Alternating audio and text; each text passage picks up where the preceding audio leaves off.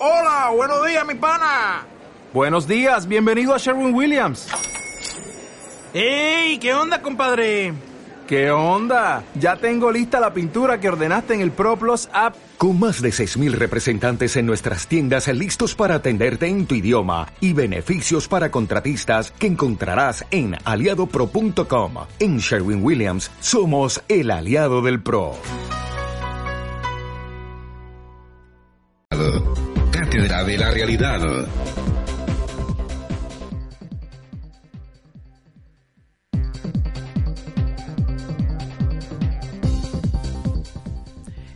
Buenas noches, este otro programa más de Cátedra Abierta de la Realidad.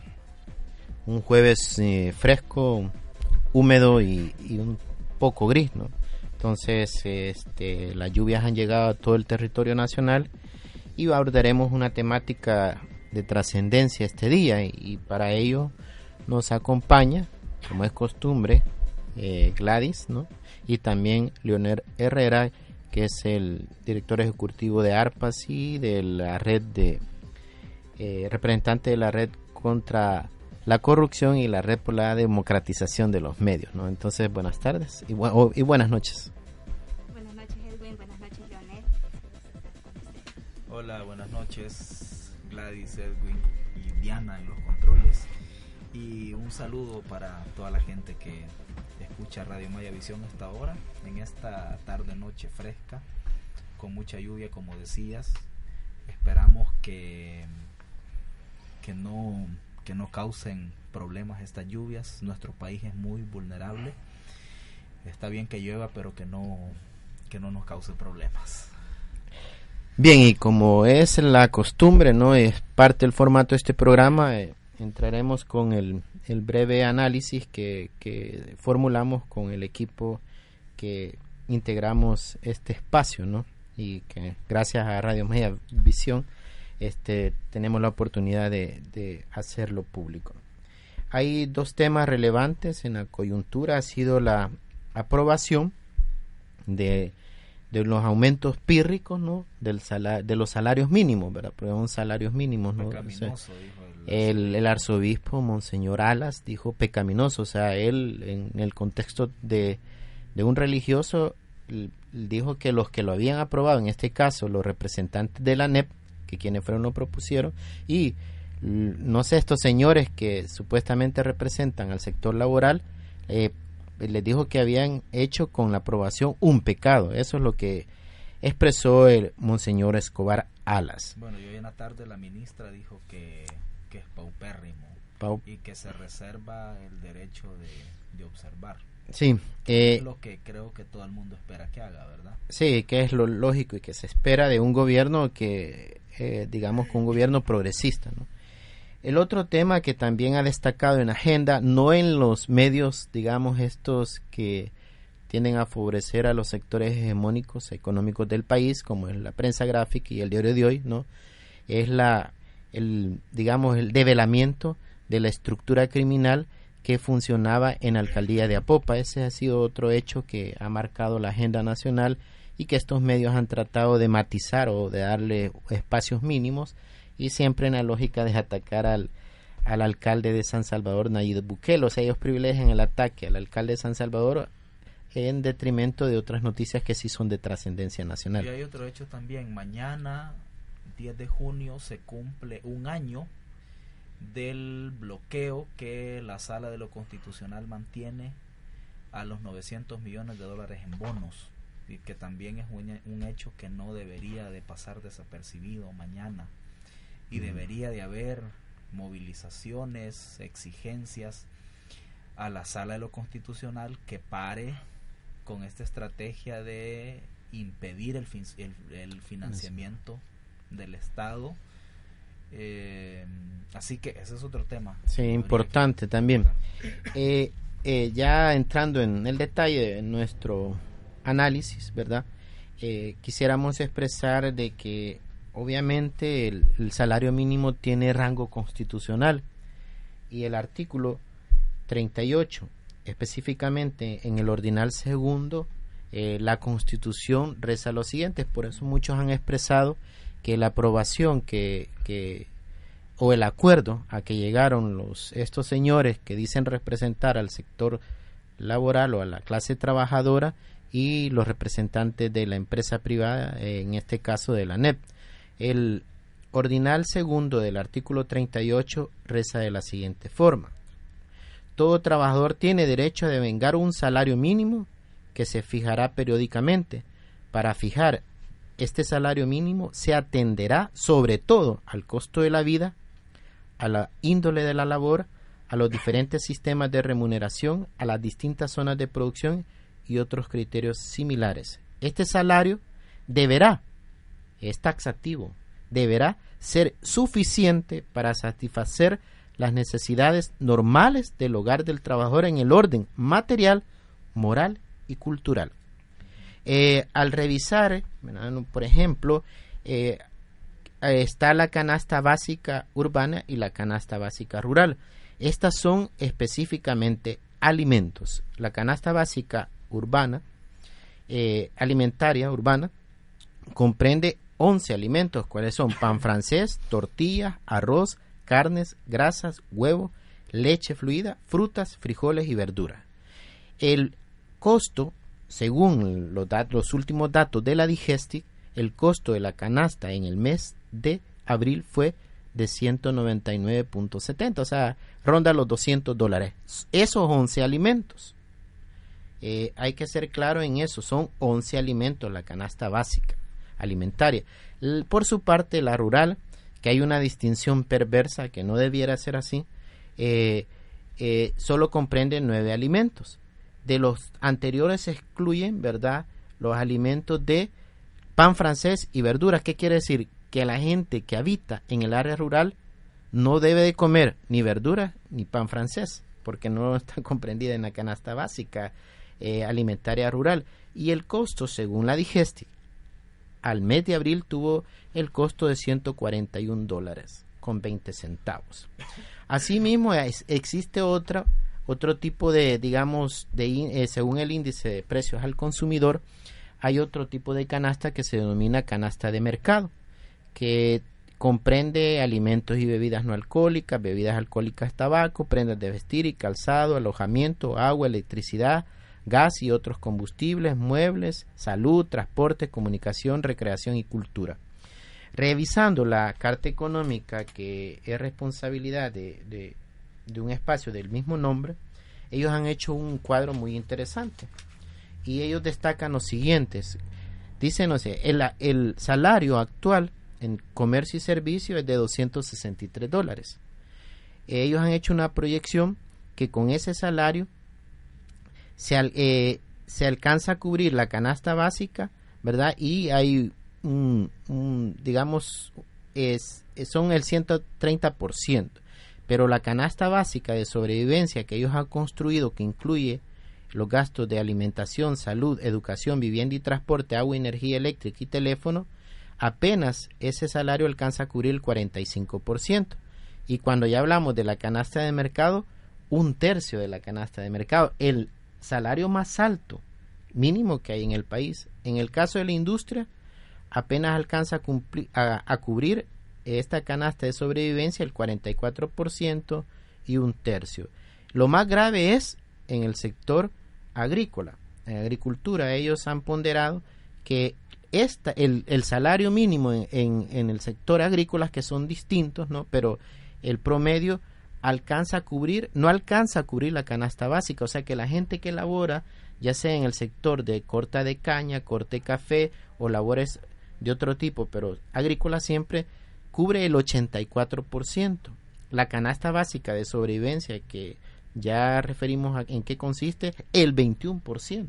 Y la canasta de mercado apenas el 16%.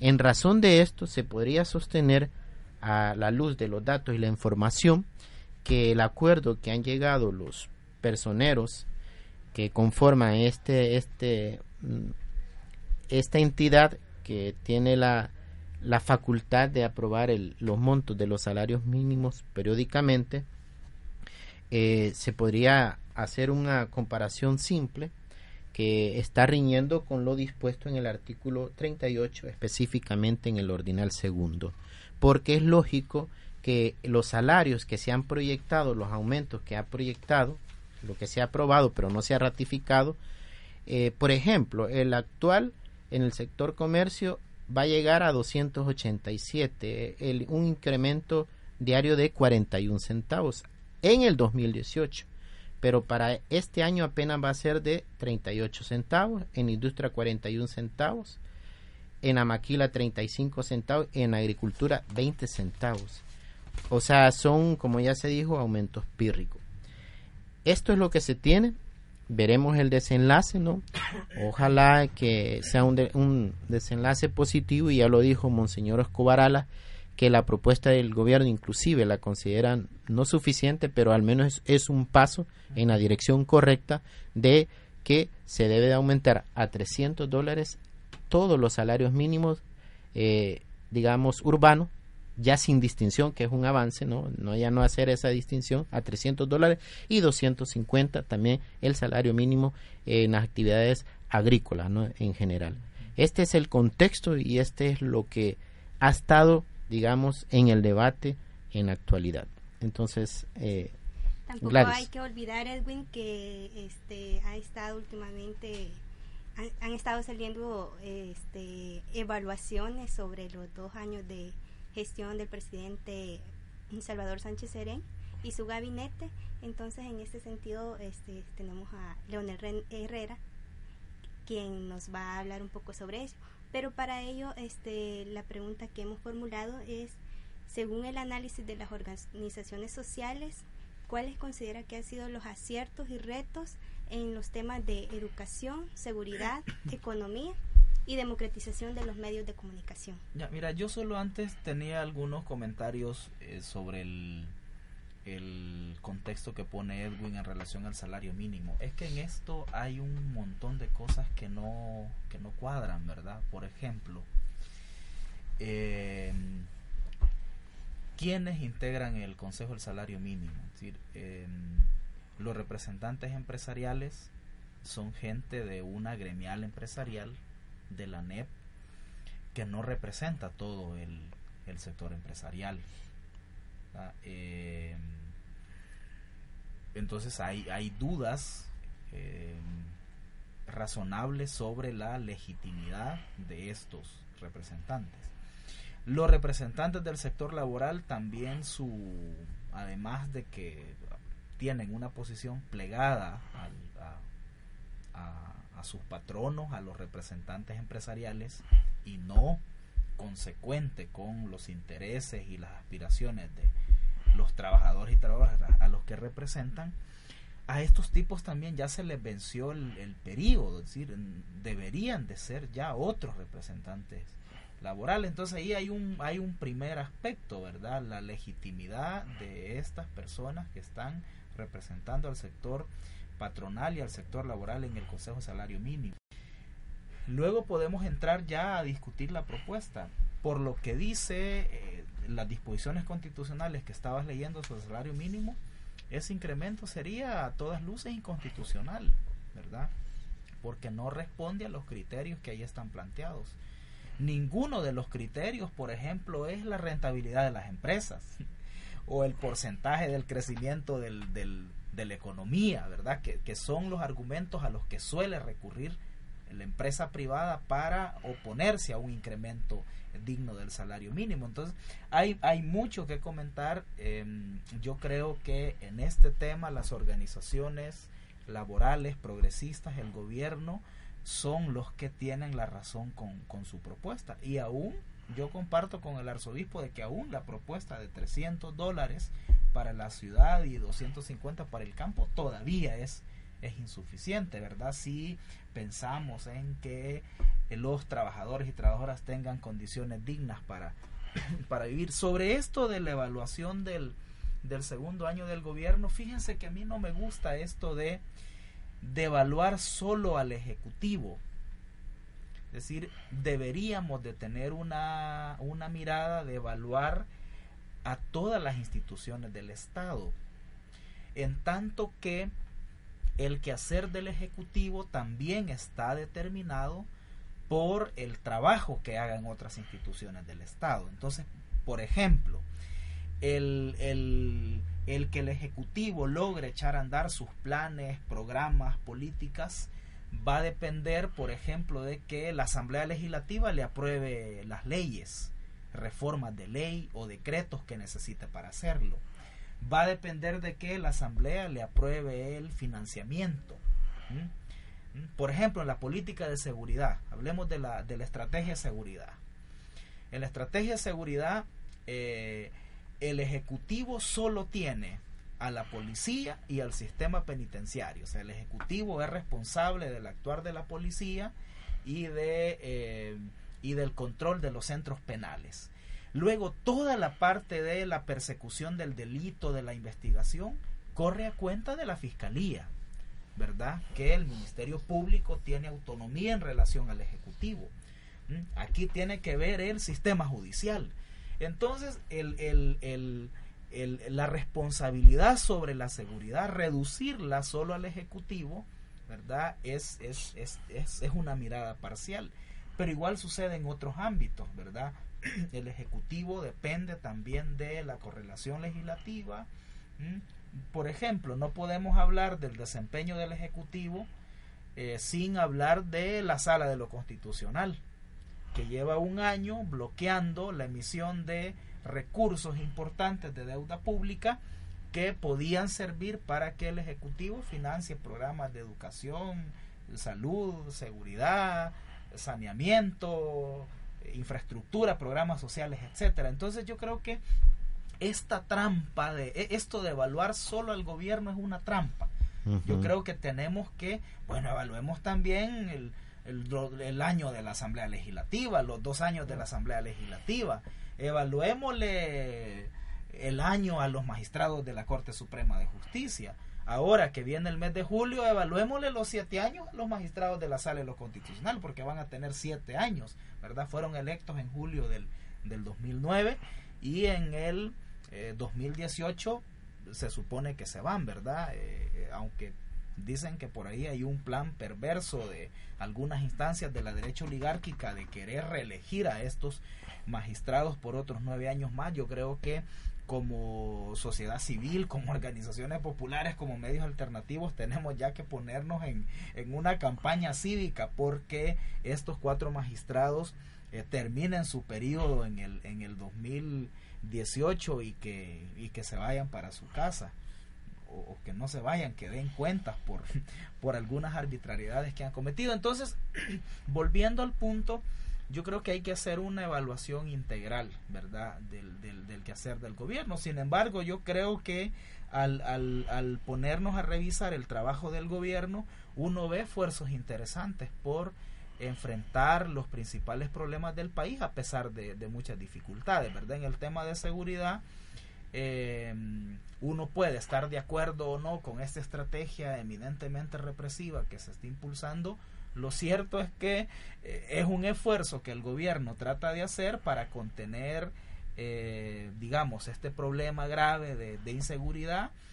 Creo que hay, que hay que reconocer que otras instituciones también se han sumado a este esfuerzo creo que es parte del, de los méritos del Ejecutivo también el lograr consensos, por ejemplo, con la Asamblea, con los partidos políticos representados en la Asamblea, lograr un mayor nivel de colaboración con la Fiscalía para entrarle al problema de la, de la inseguridad, me parece que hay un, hay un esfuerzo muy interesante. Entonces, eh, algunas cosas en las que eh, no ha avanzado el gobierno posiblemente tenga que ver con limitaciones que están relacionadas con la actuación de otras instancias del Estado, que, es lo, que estaba mencionando. Por ejemplo, seguramente el gobierno con mayores recursos, Exactamente. si tuviera mayores recursos, si la Asamblea Legislativa aprobara reformas tributarias progresivas, y aprobara eh, más financiamiento, si la sala de lo constitucional desbloqueara los 900 millones, etcétera, posiblemente con más recursos el gobierno pudiera actuar más,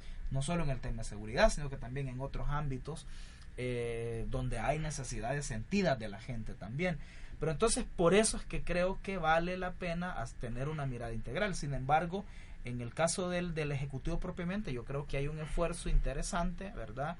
Eh, por atender problemas graves como la violencia, ¿verdad? Eh, el Ejecutivo creo que em, también tiene méritos en, en, otros temas, ¿verdad? Por ejemplo, a mí me parece interesante todo el esfuerzo en relación a, a infraestructura, es decir, el, el, el, MOP, por ejemplo, hace un, un buen trabajo. A mí me parece que también hay un esfuerzo interesante de reactivar eh, sectores de la economía, mm. ¿verdad? La productividad, hay un esfuerzo interesante por reactivar el agro, a pesar de que se ha tenido dificultades serias con la sequía, es decir, eh, yo, yo veo también que hay esfuerzos interesantes ahí, ¿verdad? Entonces, eh, me parece que es importante que las organizaciones sociales, que la gente respalde estos esfuerzos, respalde estas iniciativas.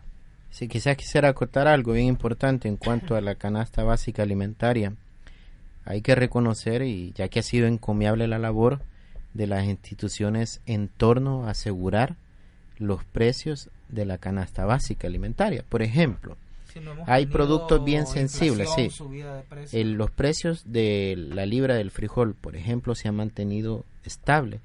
Eh, este es un esfuerzo tanto de la entidad que promueve la producción de granos básicos como el Ministerio de Agricultura y Ganadería, que ha hecho encomiables esfuerzos en este sentido, y también la, la labor verdad que ha tenido la Defensoría del Consumidor, que es una labor de fiscalización y de monitoreo de que estos precios no tengan alzas arbitrarias. Hay lo otro aspecto también importante y que la población debe tener muy en consideración es que hay críticos o de opinadores, digo yo, de que cuestionan que la política eh, falta el, digamos el componente de prevención que debe tener mayor énfasis en eso todos estamos de acuerdo sin embargo se olvida que gran cantidad de los 900 millones que están digamos están detenidos por una decisión de la sala de lo constitucional van destinados a, a, ese a ese aspecto no de la política criminal no de eh, favorecer condiciones de reinserción, oportunidades de empleo a la juventud. O sea, toda esta política de prevención es cara, la política de prevención es carísima. ¿De dónde se van a sacar los recursos? Lo otro es también, como dijo Leonel, si, si la Asamblea Legislativa no aprueba leyes tributarias progresivas, el Estado va a carecer de los fondos necesarios para implementar las políticas sociales vigentes y otras que son necesarias en otros ámbitos de la vida pública. Considero eso es, es cierto, ¿no? Así, y, eso la población debe de tener en consideración. Sí. En cuanto a la democratización de los medios de comunicación, Leonel, ya que es su, su, fuerte, ¿verdad? Su área, este, ¿cuáles podría decir usted que han sido como los logros durante este finalmente se aprobó la reforma de la que veníamos hablando en un par de programas eh, hablamos de cuáles eran las propuestas que había, finalmente se aprobó el 5 de mayo, hace un mes, se aprobó una reforma que es muy importante. Esta reforma básicamente tiene cuatro aspectos fundamentales al final. Uno es el que la reforma estableció mecanismos alternos a la subasta para asignar concesiones del espectro radioeléctrico. Antes de la reforma el único procedimiento era el de la subasta al mayor postor y ahora la reforma incluye otros dos mecanismos. Un mecanismo de, eh, de concurso público democrático para medios comunitarios y otros medios sin fines de lucro y también institucionaliza el mecanismo de asignación directa. O sea que ahora la CIGET tendrá como posibles procedimientos la subasta, eh, la asignación directa y eh, un procedimiento de comprar los medios sin fines de lucro. La reforma, por tanto, reconoce a los medios comunitarios y otros medios sin fines de lucro, que eran una demanda histórica, digamos, y establece un procedimiento de concurso por el que este tipo de medios, que no puede tener acceso a través de subasta, ahora lo puede hacer. Otra cosa importante es que la reforma eliminó las prórrogas automáticas de las concesiones, que en la práctica constituía una eternización de las concesiones. Ahora la reforma establece un procedimiento de verificación previa del cumplimiento de requisitos para determinar la continuidad o no de la concesión. Los otros dos aspectos son, son más amplios, incluye varias cosas. Un aspecto muy relevante es eh, la redefinición de las atribuciones de la CIGET, de la Superintendencia de Telecomunicaciones. La CIGET históricamente funcionó como un mero administrador técnico del espectro, muy al servicio, por cierto, del interés de los grandes concesionarios de medios. Ahora se hizo una redefinición de las funciones de la CIGET eh, y la CIGET ahora podrá actuar más como, como el ente rector del espectro, responsable de la gestión, administración y vigilancia del espectro, porque se le dan facultades de reorganizar el espectro, de liberar frecuencias, de reservar espectro. Entonces la CIGET ahora tiene la posibilidad de, eh, de, ser una institución que introduzca criterios, políticas para hacer un uso más eficiente y más democrático del espectro. Eso no es menor, es una reforma muy importante. La CIGET ahora tiene herramientas, ¿verdad?, para hacer eh, muchos cambios en el espectro radioeléctrico. Y el último aspecto, que también es bastante amplio, es el que la reforma actualiza en varios aspectos la ley. Por ejemplo, incorpora las tecnologías de la información y la comunicación, que no estaban en la ley. Por ejemplo, incorpora los contratos de concesión. Ahora habrá contratos de concesión a través de los cuales la CIGET podrá estar monitoreando, dando seguimiento al uso que los concesionarios le den a las frecuencias. Antes esto no era posible porque dada una concesión prácticamente la CIGET perdía el control eh, de, ese, de ese bien público como es el espectro. Otra actualización importante es que se actualizaron las tasas anuales, los pagos anuales que, que pagan los concesionarios del espectro radioeléctrico de radio y televisión eran cantidades risibles. Ahora, si bien no se dejaron las cantidades óptimas, pero por lo menos hubo un incremento importante. La CIGET podrá obtener eh, mayores recursos, ¿verdad? del sector comercial de la comunicación. A los medios comunitarios sin fines de lucro se les exonera del pago de esta tasa anual. Entonces, todos esos aspectos hacen de una reforma que, le da a la CIGET, que le da al Ejecutivo, una herramienta moderna y que puede utilizar para hacer cambios importantes en el espectro. No es toda la reforma eh, integral, democratizadora que el país necesita, porque quedaron temas pendientes, ¿verdad? que no entraron, que no dio el momento, la correlación, Em, pero sí es una primera reforma importante, es un buen paso inicial. Luego ahora tendrá que venir otra, una segunda generación de reformas en aquellos temas que no entraron. ¿Qué temas quedaron pendientes? Por ejemplo, eh, límites a la propiedad mediática. La CIGED ahora va a tener herramientas como para evitar que haya mayor concentración, pero no para revertir la concentración existente. Entonces eso queda pendiente otro aspecto que queda pendiente, por ejemplo, es el de eh, establecer reservas concretas de espectro para medios sin fines de lucro. Ahora solo quedó como facultad de la CIGET el reservar espectro por razones técnicas, por razones sociales, pero no hay de manera expresa. Eh, y otros temas que tendrán que ser, eh, que ser abordados. Eso fue lo que finalmente se aprobó eh, y que mm, hace dos días creo entró ya en vigencia la reforma porque ya fue publicado hace un par de días en el, en el diario oficial. Así que eh, es importante decirlo porque habíamos estado en este programa, ¿verdad? Comentando sobre aspectos de este debate. Y fue una reforma interesante que al final eh, a algunos les parece hasta extraño que se haya aprobado por unanimidad. Por, unanimidad en la asamblea, ¿verdad? 81 votos, los que los que no estaban, los pero Arena al principio negó y tuvo reticencia. hay, hay, hay claves, hay claves políticas que para entender lo que pasó. Una primera clave política tiene que ver con que había una obligación de hacer una reforma decir, eh, había una sentencia, de inconstitucionalidad que obligaba a la Asamblea a hacer una reforma. Independientemente de la reforma, nadie podía ya decir que no se tenía que reformar la ley. Eso fue importante. No habría sido posible si no hubiera habido una obligación sobre la Asamblea. Primera clave política. La segunda clave política es que em, esta reforma tenía que ser una reforma pactada necesariamente porque em, se llegó a generar una especie de equilibrio político de las fuerzas. No podía ser una reforma que eh, tuviera solo la visión nuestra de los medios comunitarios, alternativos, de las organizaciones populares, porque no teníamos los votos. Los votos los tenía la derecha en la asamblea.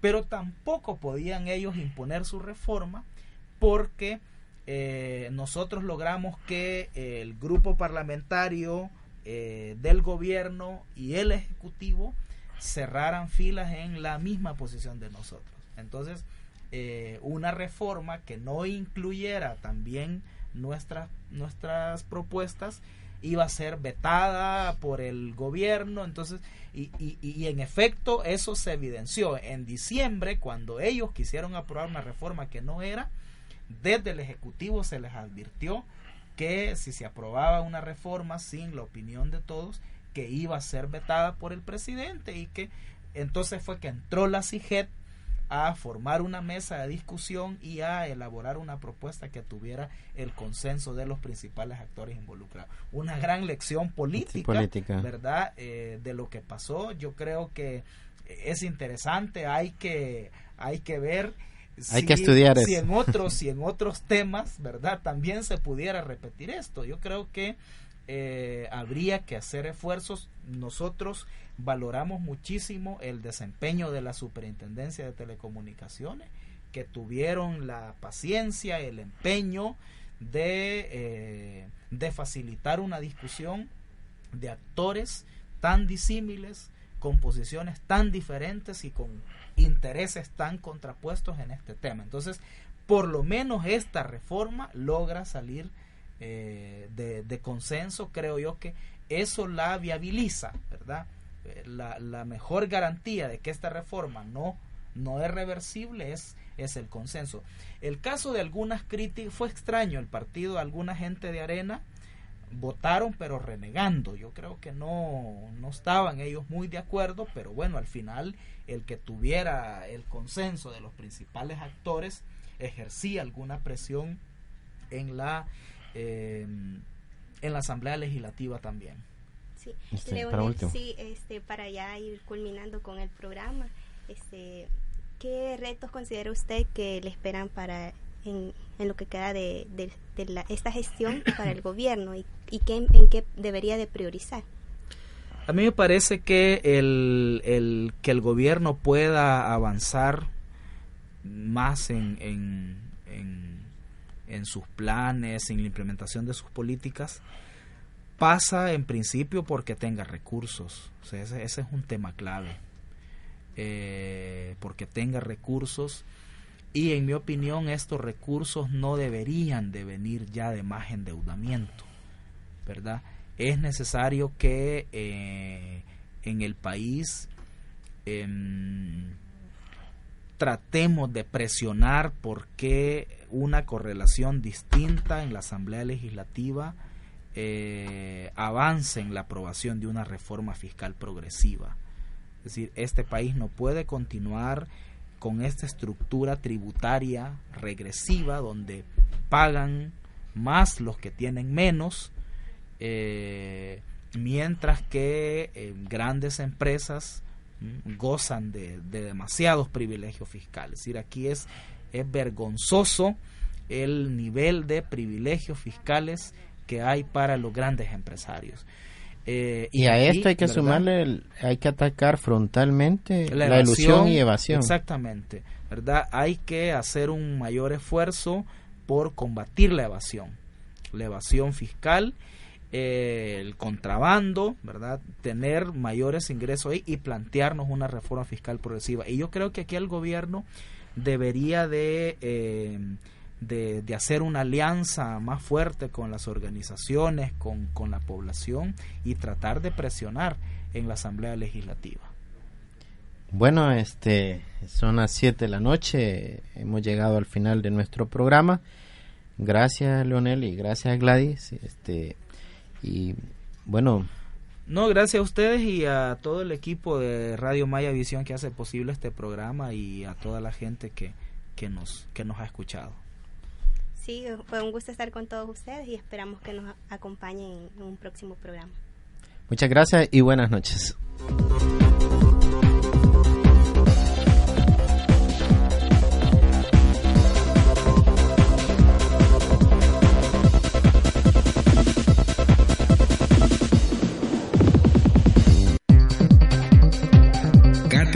La Realidad Nacional les invita a sintonizarnos en nuestra próxima edición.